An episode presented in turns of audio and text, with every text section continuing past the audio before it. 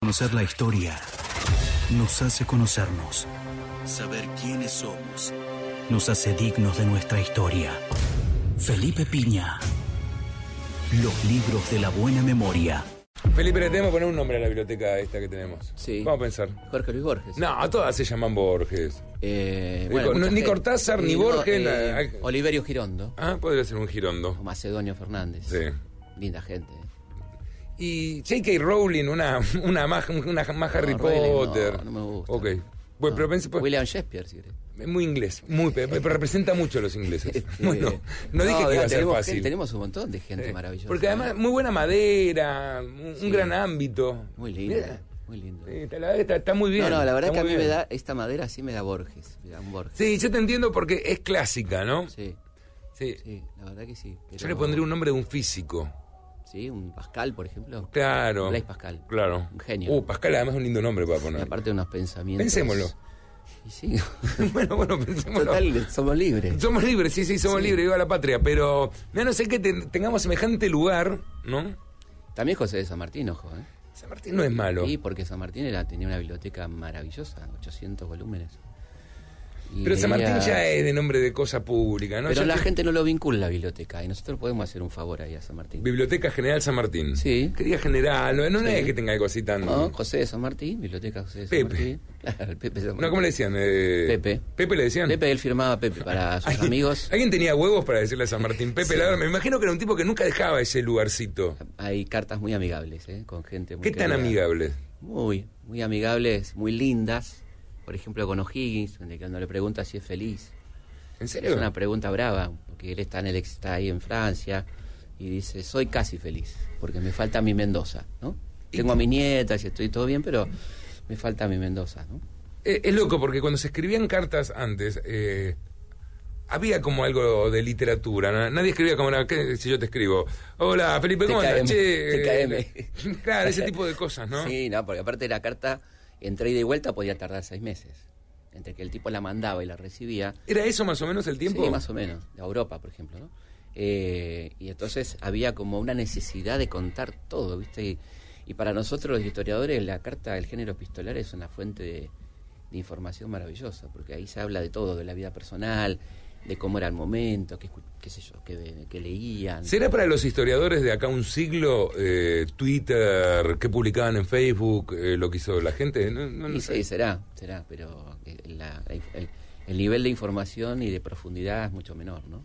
Claro, Es eso como la digo. inmediatez, ¿viste? Entonces no sé cuántos nos van a poder conocer. Si, si alguien Sí. hace un análisis de mi tweet, lo más probable es que dentro de 100 años, con toda razón, diga fue un pelotudo importante. No, pero bueno, pero hay, hay mucho grabado, hay otras cosas, ahí te van a conocer por otro lado, tan- quédate tranquilo. No, no, no, por mí. Así que Estoy hemos pensando. hecho cosas lindas No, no, juntos no, pero también. estoy pensando en los lugares donde vos vas a buscar hoy la historia. Sí, no, que la- es un lugar donde había una preocupación, incluso epistolar, Es, hay de una dejar pérdida, registrada para una mí gran. es una pérdida enorme, no para mí, para el, el gremio, digamos, es una pérdida enorme no tener cartas. Las cartas siempre fueron muy importantes. ¿no? Y de San Martín casi toda la, la literatura que tenemos son cartas. Y el hecho de cuidar la carta, ¿no? Claro. Guardar la- eh, el famoso fajo de carta con el Atesorarla, listón. sí, atesorarla. Este era uno de los tesoros más grandes, ¿no? La- y eh, un tipo como él, volviendo a tu pregunta, era un tipo muy afectivo. Entonces, eh, y además ¿En como serio? tenía... ¿Y por como qué esa tenía- relación tan fea con no, no sé, fría con la hija, tan distante? Pero al principio, después la aprende a querer. Yo creo que hay que tener en cuenta, sin justificarlo, que los hombres eran fríos a la hora de la paternidad, ¿no? La paternidad no le estaba dada al hombre, ¿no? Era una cuestión de la mujer, la maternidad. Lo que es raro, y, y bueno, eh, habla bien de él, el que él reclama su paternidad cuando se va al exilio. Porque podría haber dejado a la nieta con, con su abuela y estaba todo bien para el contexto de la época, ¿no? Sí. Que un padre dejara su hija cuidado de la abuela era como normal, ¿no? Tomaba vino. San Tomaba Martín? vino y vamos a hablar de eso. ¿sí? El tomaba vino era, era un wine lover, digamos, podemos decir. Sí. Este, sí. Él hubiese ido en Palermo. de- de- Sí, bueno. Claro. Andaba por ahí, por la calle Honduras. Claro. Eh, al punto tal que fomenta mucho la vitivinicultura en Mendoza. ¿Pero la estimula porque le gusta el vino o porque ya en el lugar había, se notaba que prendía bien? eh, No, no, había una tradición que venía del siglo XVII. Antes que él. Antes que él, pre- eh, lo de la vitivinicultura precede a San Martín. Precede a San Martín y lo decide a instalar ahí su campamento general, porque Mendoza era la única provincia por su característica económica organizada censal- censa- censitariamente. Él sabía que en cada manzana quién era rico, quién era pobre, y eso venía de la época colonial del alcalde de Aguas, que el tipo tenía que saber todo para controlar el riego. Entonces había una milimétrica precisión de la calidad económica de los habitantes, esclavos, clase media, clase alta, eh, cuánto tiene que pagar cada uno. Y San Martín necesitaba un, or un organigrama preciso de una ciudad que tenía que controlar al detalle porque era la ciudad donde iba a partir la expedición. Entonces, este, por eso elige Mendoza. Y esto tiene mucho que ver con el vino, porque el vino era la, la bueno, las primeras industrias nacionales y Mendoza es un lugar. Pero vayamos antes del vino. ¿El vino de dónde se cree que, que viene? El vino viene de Medio Oriente, la, el llamado Me, Medio Oriente, de esa zona del Asia anterior, como se la llamó también, eh, más o menos 6.000, 7.000 años antes de Cristo. Hay ya registros en las tablillas de arcilla, estas hermosas ciudades que fueron destrozadas en la guerra de Irak, Claro. Uruk, Ur. Eh, ahí aparecen menciones al vino, siempre como un elemento sagrado, como un elemento vinculado no tanto a la- al, al consumo, sino a una ceremonia religiosa, ¿no? Me parece que todo lo que te colocaba de alguna forma, lo que fumabas, lo que Claro. comías o lo que tomabas, si te, si te, Ujú. si te ponía en otro estado, se llevaba a estado religioso. ¿no? Exactamente, exactamente. Y Supongo que eso- habrá sido una forma también de preservar, digamos, tu religioso, porque esto al palo puede ser bueno, un la problema. religión siempre tuvo un, un- un carácter de controladora, ¿no? Es Control. Eh, y además esta idea de que ellos pueden y los otros no. También. Esta- esta- No me estoy mamando, es un viaje de introspección. Yo tomo mi vasito de vino en la misa porque me comunico con Dios. Bueno, y esto lo han hecho toda la, toda la religión de los griegos, que eran un poco más liberales, y ya le dieron un carácter más popular con un dios como este, Dionisios, ¿m? que era un dios de, las de las fiestas, de la liberación sexual también, las dionisíacas. ¿Había otros alcoholes? Había otros alcoholes, había grapas, había, pero bueno, vinculadas a- básicamente a la uva, ¿no? Claro. Este, después estaba la destilación de otras cosas, pero, bueno, eh, como el vodka, ¿no? Ese tipo de cosas, pero eso va a aparecer después. Eh, básicamente eran alcoholes vinculados a la uva. a la Uva, vitis- fermentación. Vitis vitífera. Y tenían lugares vi- de, así de, de- que decían acá se puede hacer uva, ya tenían un conocimiento de Sí, claro. de la van a- vida. van a- cuando aparece la domesticación del cultivo, que es justamente más o menos 5000 antes de Cristo, donde la, ya no es la recolección, sino plantar Ujú. y asentar aldeas y todo eso, y eso es donde comienza el vino. Después, como te decía, en Grecia eh, tiene un carácter popular y ya es el euterio, que es el libertador. El libertador. Se llama libertador en el sentido de liberar pasiones. Y Dionisio también es el dios del teatro. Claro. Es decir, de, de- de sacar afuera pasiones, de comunicar, alegría. Pasa a Roma como Baco, ¿no? Y ahí aparecen las bacanales, que eran estas fiestas eh, un tanto descontroladas, que la República, la época de la República, lo prohíbe porque ahí conspiraba la gente, ¿sí? se ponía un poco... Claro, se uy, iba- ¿sabes lo que se me acaba de ocurrir? se iba de mambo. si y- lo dejáramos a este tipo. Y la a lo Iglesia mejor estoy un poco Católica- desinhibido. Yo estaba pensando, este, la Iglesia Católica lo toma como la sangre de Cristo, ni más ni menos, ¿no? Con lo cual, Iglesia y vino van de la mano y son los grandes cultivadores, los monjes en la Edad Media y, y particularmente una zona de, de mucho encierro, que era el mediodía francés, digamos. Ahí comienzan entonces a, a cultivarse cepas diferentes, van haciendo el Malbec, el Merlot, todas estas cepas que van a pasar a América con los españoles, ¿no? Claro. Eh, la idea de... de- Igual, por lo que contás, el vino es el protagonista alcohólico por, del hombre. sí, sí. O sea, eh, vino. Sí, sí, y en la zona- En la distintas zona- culturas, incluso sin conocerse, eh, hacían vino. Sí, otra, otra, otra bebida muy popular era la cerveza.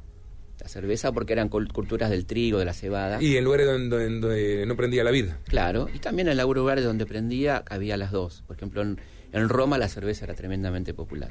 La cerveza era muy popular y este, competía con el vino, ¿no? Eh, pero el vino era, bueno, la, la- la bebida de las comidas por excelencia, ¿no? La cerveza era más para un sector popular, era como más barata también eh, y la consumía Más el fácil de pueblo. hacer también, ¿no? Más fácil de hacer, menos complicada, no, no necesita tener una gran extensión. Este, se podía comprar la cebada, el trigo y fermentarlo. ¿no es cierto? Tirale No agua. se hace en tu casa. Tirale agua, espera un ratito. Tirale. Después, bueno, lo que la calidad. Calentala. Calidad no, No, no, no, no, bueno. importa. Hacían el termidor del momento. Ponerse alegre la, la cosa. ¿Y el vino era popular o, lo- le quedaba, te vas a morir ahora? Decime No, ya, no, ok, no, no. perfecto. Pero terminar y después, este, una vez que bauticemos la biblioteca. Ok. También podría ser mi nombre póstumo. ¿Por qué no? Pues, Se Claro. podría llamar, bueno, Sí. desde hoy se va a llamar Piña, tengo una noticia Este, para darles. no, le iba a contar. Eh, bueno, te, te contaba que el vino pasa a América. Pero pará, eh, Ah. el, el- el pueblo tomaba vino? El pueblo tomaba vino, sí, sí. El pueblo tomaba ¿Y vino. tomaba vino De- berreta? vino, vino berreta. de- de- como siempre estaban las, las calidades, este, depende para quién, ¿no? Y la, esa excelencia que había en la comida, en la Roma Sí. imperial, también estaba para el vino, ¿no? El vino que se cuidaba, que se atesoraba en d- distintas barricas. La del pueblo era, era la bebida barata. ¿Cómo llega el vino? ¿Y por qué está tan lejos? ¿Por qué llega a Mendoza? Llega a Mendoza después de un larguísimo Va, proceso. llega a Mendoza primero, el No, no, primer lugar primero- que- el primer lugar eh, en Argentina, eh, a donde llega es Santiago del Estero, curiosamente, porque nosot- la, eh, de- la diócesis de Santiago del Estero dependía de Chile, que ya había Sí. vino en Chile, que había venido de México y del Perú. Eh, y hay, Santiago no tiene cura, no tiene un sacerdote. lo más- Santiago no tiene cura, era- estaba- sonaba bien. el viejo chiste de la iglesia abandonada. No, no, no tenía sacerdote, una ciudad recién fundada. Ajá. Lo mandan a buscar a Chile, donde tiene que venir, y viene el padre Juan Cedrón, que es el padre de la vitivinicultura en la Argentina, en definitiva, porque es el que trae los sarmientos, esos cultivos, y ahí prende en Santiago más o menos. El ¿no? tipo se viene en carreta desde Chile y entre las cosas que trae Trae vino porque el vino necesitaba la misa. o sea, Eh, Es importante que piensen esto. Un tipo viene de Santiago, ¿no? se va de, de Santiago, Chile a Santiago Ah, sí, del Estero. Exactamente, Santiago del Estero. ¿Qué puede tardar? 1580 y tantos. ¿Qué- ¿De qué estamos No, hablando? ¿Un mes? tardan meses, meses. Sí, caminos inexistentes. En una carreta. Tremendo, sí. Pasar territorio de indios. Y entre todo eso dice, me voy a llevar mi plantita. Mi plantita para tener vino porque tengo que hacer la misa. o sea. Está todo bien. Entonces, este, este, ahí prende, pero no mucho. Y ahí pasa al norte, a Salta. Claro, mucho calor. Sí, Bajo. Era, era una zona todavía bastante forestada. ¿eh? La deforestación de Santiago es más bien de fin del siglo XIX, Ah, mirá cuando vos. son talados miles de quebrachos y todo eso. Era una zona bastante fértil, pero va a prender sobre todo más bien al norte, para al lado de Salta. Y después en Mendoza, ya sí se establece, del lado de Chile, eh, una plantación es muy importante que va a ser la gran provincia vitivinícola de la Argentina. Y hacen un montón pensando que abastecen a quién. Eh, más que nada para mercados más distantes, por ejemplo Buenos Aires. Entonces tienen que O sea, en inventar. esa época decían, vamos a darle sí, vino a claro, Buenos Aires. sí, claro, porque el mercado va de de Mendoza era chiquitísimo. Claro. Y un lugar que había que cuidar mucho, eh, que había que hacer riego artificial. Toman de los huarpes, los habitantes originarios, el sistema de riego, que es un sistema de riego de canales. Y por eso, en ese oasis que, que es Mendoza, porque es una provincia desértica con pequeños oasis, uno de esos oasis es la capital, ahí es donde va a aprender la vid, ¿no? Y para mm, poder lle- que llegue más o menos aceptable el vino a Buenos Aires hacían un, un sistema, el sistema de Benicarló, que era ponerle mosto cocido. Y así se bancaba el vino sin avinagrarse.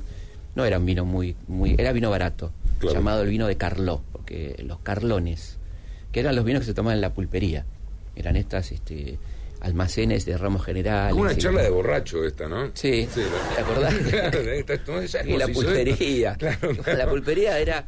eh, una cosa linda es el tema de dónde viene el pulpero, ¿no? Que mm, hay mucha. Borges se enfrasca en esta discusión.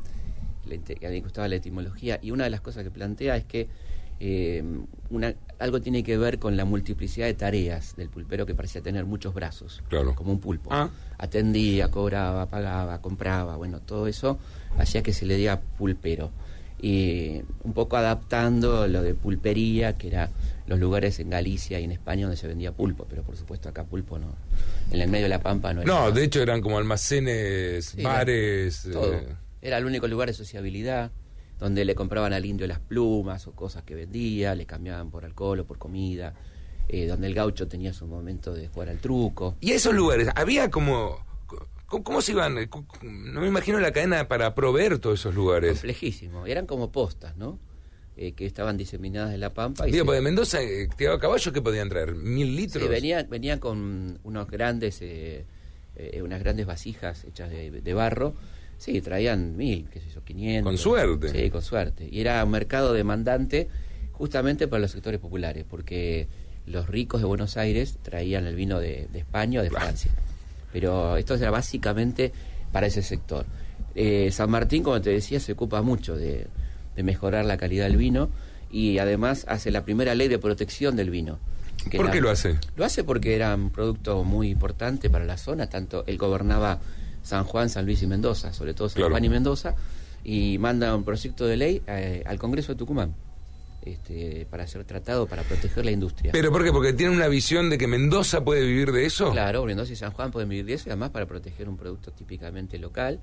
Es la primera ley proteccionista en nuestra historia, que no es aprobada por los porteños que, liberales que decían que no, que no entremos en esto, el proteccionismo, bueno, ya en aquel momento. Y, y otro tipo muy importante en esta cadena es Sarmiento. Sarmiento había estado exiliado en Chile, en la época de Rosas, y ahí conoce a un señor muy pintoresco, Michel Puget, que era un gran enólogo francés que había formado una escuela en Santiago, que la traslada a Mendoza y crea la Escuela Vitivinícola de Mendoza, este, la, la Escuela Agraria, Ujú. este, donde va a introducir, entonces ahí sí, el Merlot, el Cabernet, el Malbec, que va a terminar siendo nuestra cepa. Esto tiene que ver con Sarmiento y el impulso de esta industria, ¿no? Que va a tener ¿Por qué un... haces, te- cada vez que te- bu- buscamos un hito que tenga que ver con la industrialización, la educación, eh, el- eh, la organización Mm. Sí. civil, eh, Sarmiento hace los primeros Sí. eh, ¿cómo se llama? registros civiles, se los saca a la iglesia.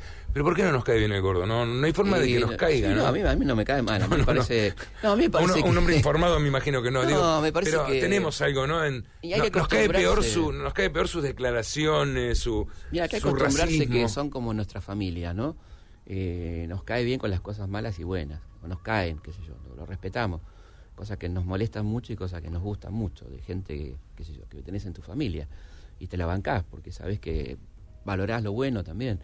Y Sarmiento tiene muchas cosas buenas y tiene cosas muy jodidas. Como Claro, pero las cosas buenas que tiene son, son muy buenas. casi nos definen Las son cosas que nos buenas, hicieron. las cosas buenas son muy buenas, empezando por su literatura de Facundo, empeza- siguiendo sobre todo por su gran labor educativa, eh, su, Sí, pero- su pero con- pensamiento industrial, como vos decías. Claro, ¿no? pero siempre mirando para decir, eh, se, se puede hacer un país grande. Por supuesto. Dice, o sea, cosas que lo sobreviven por completo. Enamorado del, del mejor Estados Unidos, ¿no? de lo bueno de Estados Unidos, de, de su industrialización, de su sistema de transporte, del mercado interno, esto de consolidar un país antes Bueno, de salir para afuera. Que Sarmiento piensa un país. pienso un país como Alberti, ¿no? Son los dos enamorados de Estados Unidos en el mejor sentido, no el Estados Unidos imperialista, sino el que está trabajando internamente hacia una sociedad más horizontal, ¿no? Con, con propiedades más pequeñas, con tipos que están laburando el campo y tecnificando, eh, un ferrocarril que interconecte lugares, no que sea un abanico.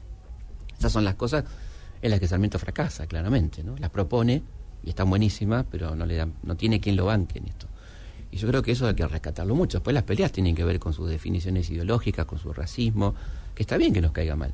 Ahora, sin dejar de valorar todo lo otro. O sea, no, hay que terminar un poco con el blanco-negrismo, ¿no? Digamos, te puede, puedes criticar ciertas cosas y puedes apoyar otras. No tenés por qué ser, a esta altura del siglo XXI, fanático de Sarmiento o enemigo de Sarmiento. Me parece que es un poco, no sé, Para redondear el tema del vino, eh, Sí. llegamos a ser una potencia vitivinícola. Llegamos a una potencia, tercera, tercera potencia, Tiene que ver mucho con el consumo interno. gran consumo, sobre todo en la década del 60 y 70, ahí llegamos a 90, li- 90 litros por habitante.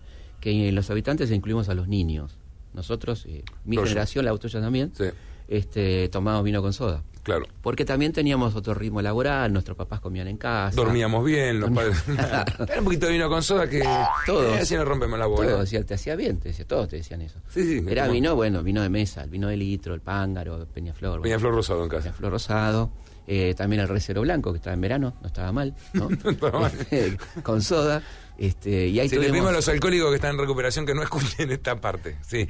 Bueno, y, era- y las publicidades eran increíbles. Teníamos Bordolino que duraba un minuto diez. Casa de Troya, minuto quince. Minuto quince. Claro, claro. Lo que es eso. Termidor contando las letras de. Totalmente. Impresionante, ¿no? Fue familias, ¿no? La Sí. familia que hicieron con Termidor, Claro, por eh, supuesto. Crespi. Todo eso, bueno, eso hablaba de un nivel de consumo impresionante de vino de baja calidad, de calidad media para abajo, ¿no? Eh, la gran revolución de la calidad vitivinícola argentina desde los años 90, cuando la reconversión, hubo una crisis tremenda que fue el caso Giol, donde se fundieron muchas bodegas y la forma de salir tuvo que ver más bien con una búsqueda de mercado externo, ¿no? Claro, asociarse Exacto. con otras bodegas. Exacto, traer este, más tecnología. enólogos, Michel Roland, bueno, toda esa gente que viene en la década del 90 y tenemos hoy vinos de, de gran calidad, ¿no? Y la cepa argentina, El Malbec. El Malbec. El Malbec, este, traído por, por Sarmiento y Michel Puget. Eh, me contaba nuestro amigo Pepe Zucardi, que tuvo en la, en la Feria de Burdeos, que eh, había un- en, en el stand de Francia un gigantesco cartel que decía el Malbec es francés. Sí, no. muy lindo, ¿no? Está bueno. Como diciendo, ojo, que será el mejor este, pero es nuestro, ¿no? Porque justamente, generalmente, los Malbec argentinos ganan por el terroir, por toda la calidad que le da el suelo de Mendoza, ¿no? Tan rico. Este, Bueno, ya no estamos tentando. En cualquier Bueno. momento estamos descorchando. Pero cómo Gracias, gracias, Felipe. Nos Salud. vemos el lunes que viene. Se cerró un capítulo, pero la historia continúa. Hasta aquí. Felipe Piña. Los libros de la buena memoria.